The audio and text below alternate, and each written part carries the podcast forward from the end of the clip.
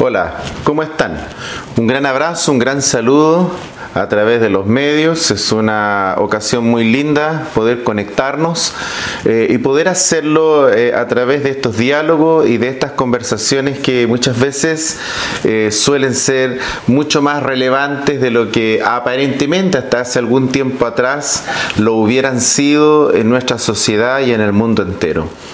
Uh, ¿Quién de nosotros puede estar ajeno o puede permanecer al margen eh, de una de las conversaciones o de los temas que, que más las redes están una y otra vez uh, repitiendo? Eh, este será un momento mundial, un punto de inflexión, no solo de la economía, no solo de la manera como vivimos, eh, sino que de alguna forma eh, todos estamos percibiendo en todas las esferas del mundo que hay una etapa, hay un ciclo que está terminando en la historia, en la vida contemporánea de todos nosotros y que por esas cosas que ah, Dios permite, nos ha tocado vivir a nosotros, a nuestra generación.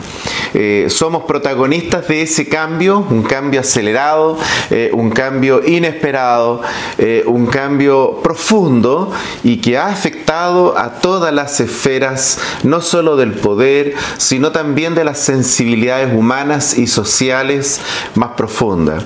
No podríamos estar, estar mirando esto desde la palestra de un simple observador, porque nos ha afectado, nos ha afectado a nuestros círculos cercanos, a nuestros círculos emocionales, pero no solamente a los que están cerca de nosotros, sino que también a muchas personas que en el dolor, en la tristeza, en la enfermedad, en la soledad, están sufriendo los embates de esta pandemia. En esta eh, preciosa ocasión eh, quiero también eh, agregarme a esos comentarios con esa preciosa palabra, con esa preciosa reflexión que nace del corazón de Dios para poder conducirnos en estos tiempos tan difíciles eso de empezar, eso de cómo puede haber un punto de inflexión también en nuestra vida cotidiana, en donde claramente podamos identificar ese hito, ese momento en nuestra historia personal, donde hay un antes y un después, en que la forma, la manera en que hemos decidido invertir nuestra vida, hacer nuestro proyecto de vida, eh, darnos ese espacio para decir, eh, hacia allá voy a conducir mis talentos, mi tiempo, mis capacidades. Este será mi aporte, eh, ¿no es cierto?, a una sociedad, a un país, a un entorno. Eh, y de alguna forma eh, necesitamos también dejar atrás el individualismo, el egocentrismo y el egoísmo. Va a ser muy difícil poder rearticular todo lo que viene si no estamos todos, si no participamos la gran mayoría y si no está en el centro de la toma de decisiones esa gran mayoría. Eh, a veces esta discusión solamente de poder concentrarnos en la vulnerabilidad de algunos parece ser que tiene un gran ingrediente sensitivo pero ah, al final del día, ¿a qué le llamamos vulnerabilidad? ¿Solo a un indicador económico?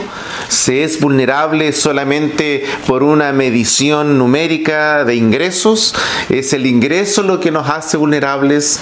Eh, creo que esta palabra, al menos a la luz de la Biblia, es mucho más profunda, tiene ribetes mucho más profundos y que no necesariamente eh, tienen que ver con el dinero la historia de cómo uno puede comenzar antes, eh, de cómo uno puede marcar un hito y la forma de cómo podemos hacerlo, es posible también poder examinarla a través de la luz de la Biblia y que es vigente absoluta y totalmente en el tiempo de hoy.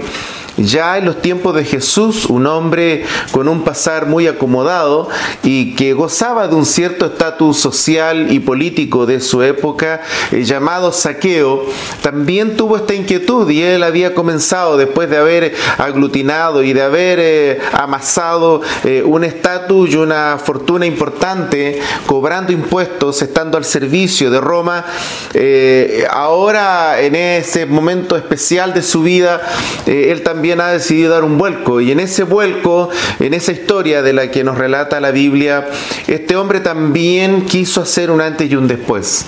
Poder empezar de nuevo no tiene nada que ver con la vulnerabilidad económica. Empezar de nuevo tiene que ver también cuando te das cuenta, cuando yo me doy cuenta que la forma, el estilo, los valores que me han llevado a vivir una determinada vida son insuficientes, no son plenos, no, no son capaces de darnos una satisfacción profunda, auténtica, real, que nos hagan pensar que invertir la vida en esto o en aquello vale la pena. Necesitamos volver a empezar y esto va a ser eh, seguramente en muchas ocasiones de nuestra historia personal. Eh, necesitamos un punto de inflexión siempre en nuestra vida personal.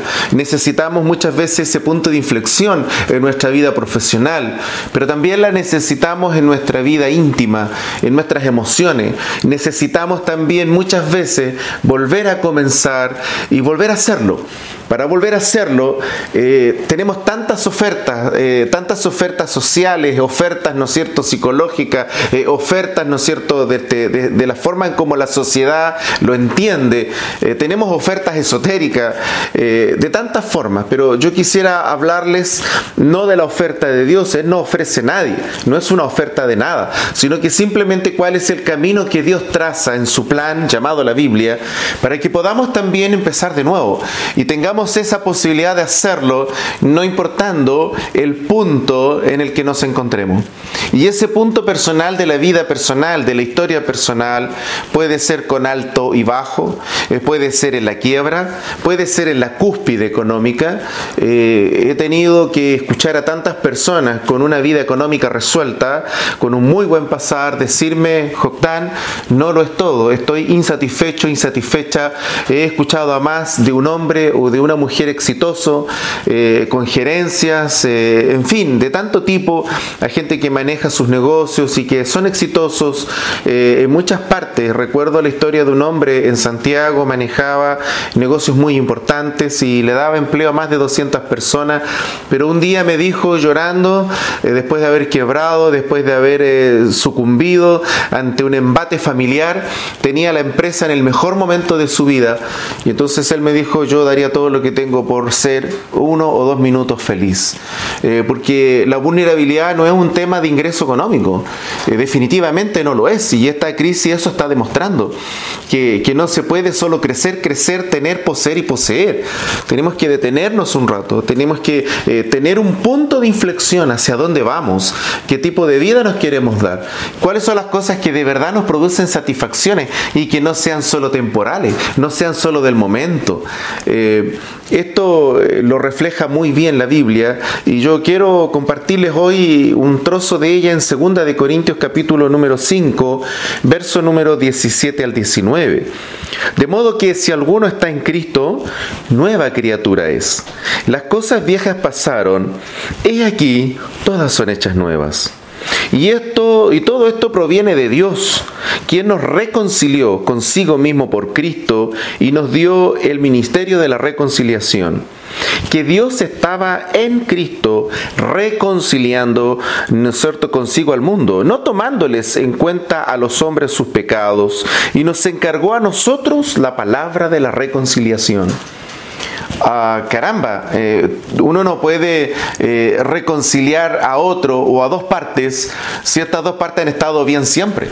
Eh, la reconciliación consiste en justamente volver a hacer las paces de dos partes o más que han estado distantes y que esa relación, cualquiera sea, se ha rupturado, ha eclipsado, se ha derrumbado. y efectivamente, cuando hacemos un proyecto de vida personal, familiar o el que sea, y este proyecto de vida no contempla a Dios en la ecuación, no es parte de nuestra vida, se va a fracturar. Y no solo se va a fracturar, porque también hay otro gran problema, porque podría considerar, eh, teóricamente, podríamos decir, nosotros, he escuchado a tanta gente decir, pero si yo creo en Dios, eh, no se trata, y no estoy hablando de esa fe eh, experiencial basada, ¿no es cierto?, simplemente en la cuestión cultural, porque alguien me heredó eso, porque bueno, cuando niño hicieron esto conmigo, o cuando niña, yo me recuerdo que hicieron esto conmigo mis padres, no se trata de esa herencia, Eh, estamos hablando de un acto personal. Estamos hablando de que la reconciliación o la necesidad de volver a hacer la paz, especialmente con el lugar que Dios deba de ocupar en nuestras vidas, es fundamental. Volver a comenzar en la vida es posible. Volver a hacer las cosas nuevas es posible. Es posible que las cosas que estamos viviendo efectivamente sean parte de un pasado. Eso es posible. Por eso que es posible sanar del alma. Por eso que es posible sanar de las emociones. Ese es el poder que está en Dios. Ese es el poder gratuito, glorioso, hermoso. Ese es el poder que ha transformado a millones de personas, no solo en el mundo, sino en la historia de la humanidad. Por eso el cristianismo es una realidad vigente. Ha traspasado la historia, generaciones, modelos económicos, filosóficos. Eh, ningún enemigo ha sido capaz de destruirlo, porque de eso se trata el plan de Dios, de poder volver a hacer la paz con Dios. Eh, si yo hago un modelo de vida en donde nunca estuvo Dios, o si estuvo, estuvo en el lugar equivocado y solamente fue un concepto, eh, solamente fue una frase cliché, entonces no nos sirve. Y necesitamos entonces en un momento de nuestras vidas volver a hacer las cosas, pero hacerlas bien.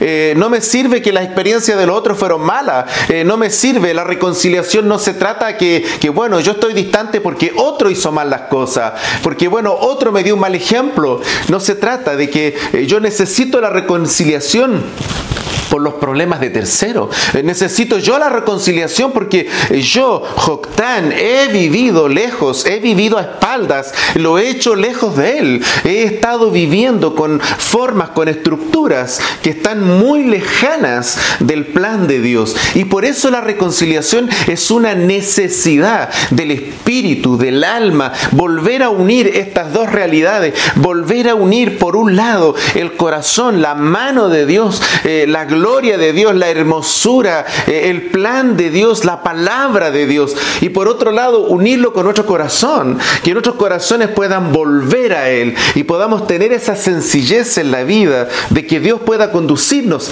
hacia, hacia su corazón a través de este gran mapa llamado la palabra, la Biblia, la voz de Dios audible como es la Biblia. Cuando hacemos eso, entonces estas dos realidades que han estado aparte, que han tenido eh, caminos totalmente bifurcados, divididos, eh, entonces vuelven a unirse. La reconciliación es posible y, lo dice claramente el apóstol en este pasaje, no es posible a través de un rito, eh, no lo podemos hacer con piedras mágicas, no lo podemos hacer con cosas que les atribuimos poderes mágicos, no lo podemos hacer con el esoterismo. La reconciliación solo la podemos hacer mediante la fe en Cristo, eh, dice la palabra de Dios que solo se puede reconciliar toda persona con cualquier situación en la que se encuentre. Eh, no importa, y eso es lo precioso. Tú puedes volver a empezar no importando el punto personal de tu historia.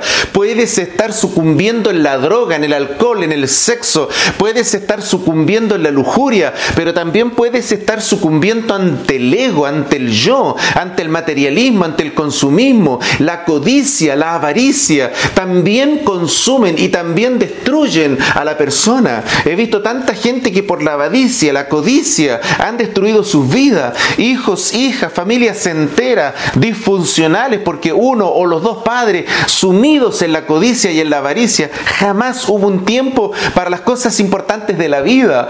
Y por eso es que es tan importante la reconciliación. La reconciliación es volver a empezar. Y volver a empezar no importando del punto en el que tú te encuentras encuentres distanciado o distanciada de Dios. La reconciliación es la gran eh, forma, es la gran manera en que todo hombre y toda mujer puede volver a empezar de nuevo su historia en la tierra. Puede comenzar una nueva historia en donde quiera que tú te encuentres. Es posible que todas las cosas viejas pasen y dice la Biblia, todas son hechas nuevas. Dios tiene el poder de transformar la mente, el corazón, la familia completa ese poder es posible, ese poder está disponible en la tierra. No necesitas pensar en quitarte la vida, no necesitas pensar en que ahora no hay nada más que hacer y te entregas a, esa corrupción, a ese abandono de ti mismo o, te entregas, ¿no cierto?, a la ignominia, eh, te entregas a la autodestrucción. No necesitas tomar esa decisión, puedes tomar otra a la que yo te invito también en esta ocasión, a que todo ese mundo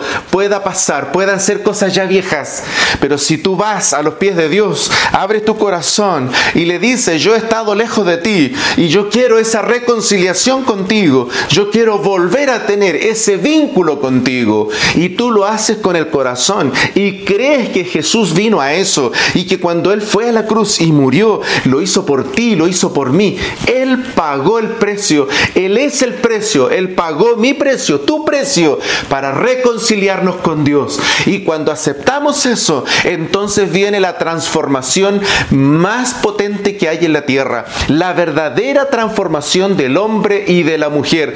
Es cuando Dios transforma tu mente y tu corazón, entonces los cambios vienen de forma natural. Y por eso dice esta palabra, todas, no alguna, todas las cosas viejas pasan y todas son hechas nuevas. Ese es el poder que hay en lo que hoy te quiero invitar, a lo que hoy te quiero invitar a acudir, a, esa, a ese llamado maravilloso, llamado reconciliación que viene del corazón de Dios. Es posible a través de la fe y esto solamente Dios lo ha determinado que sea a través de Cristo. No hay otra manera de hacerlo. No hay nadie que nos pueda ayudar en la tierra que no sea Cristo para esta verdadera transformación.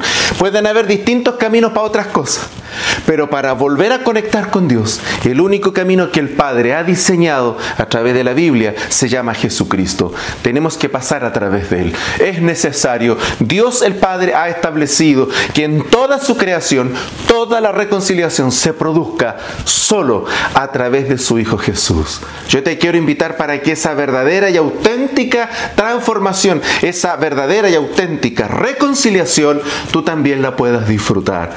Para que a través de esta sencilla pero simple oración, tú y Dios vuelvan a conectar y vuelvan a empezar una nueva vida, un nuevo vínculo, una nueva historia. He aquí, todas las cosas viejas de tu vida pasan para que vengan otras nuevas que Dios quiere hacer contigo. Vamos, yo te animo, ora con nosotros. Que Dios te bendiga.